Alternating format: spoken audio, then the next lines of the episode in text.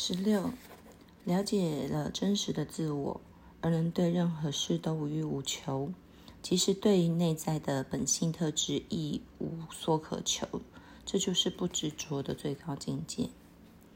在这一段经文里，巴坦加利继续介绍不执着的更高层面：心从个人的欲望和享受中脱离出来，只是普通的不执着。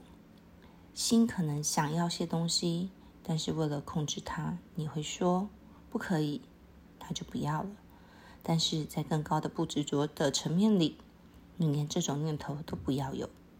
换句话说，只要一般的不执着，就可以完全脱离引诱你的事物。但是那些已升值在心中的印象该怎么办呢？已经拥有的东西的记忆仍然在那儿。举个例子来说。一个小偷在偷窃多年后决定不再偷窃了，但是偷了很多东西，还享有他们的记忆，仍然留在小偷的心田里。瑜伽对于记忆的词汇叫做印象，或三斯卡拉斯。偶尔印象会浮现，啊，如果我偷了这辆车，那该有多好啊！我很喜欢它，但是这些人告诉我不要去依恋它，我接受了，不再依恋它了。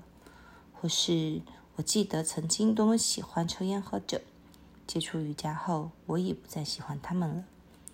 很多人有时仍然是喜欢的，就是因为印象仍然在那儿。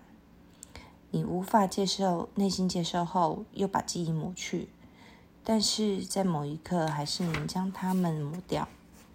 什么时候呢？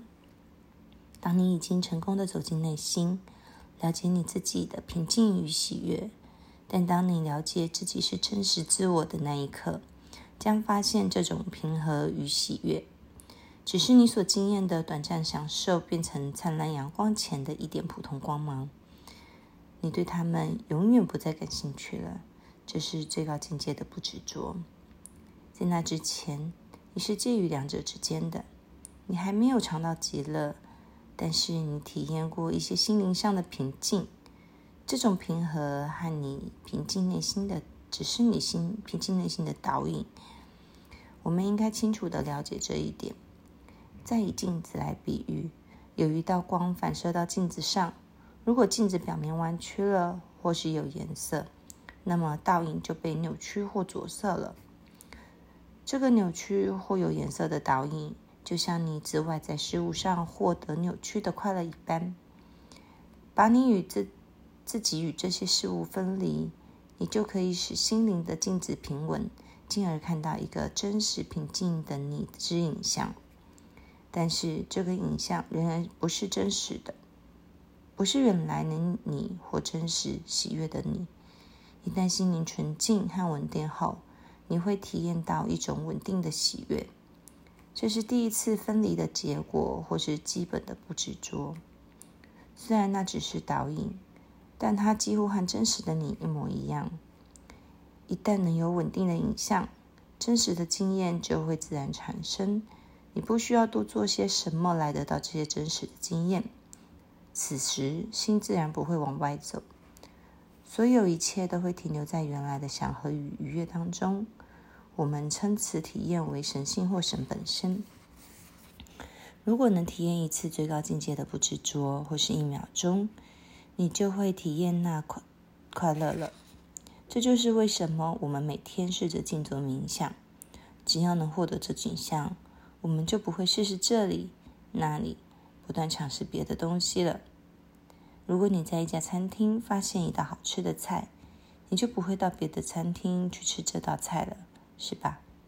你甚至还可能走上一大段路，只是为了吃到这道喜欢的菜。同样的。当我们放下所有事物时，会说：“这些事物怎么跟那些境界相比呢？”你不会希望失去任何坐下来享受宁静的机会。如果如此，慢慢的往下扎根，你会允许双手和心去工作，而你永远是平静的。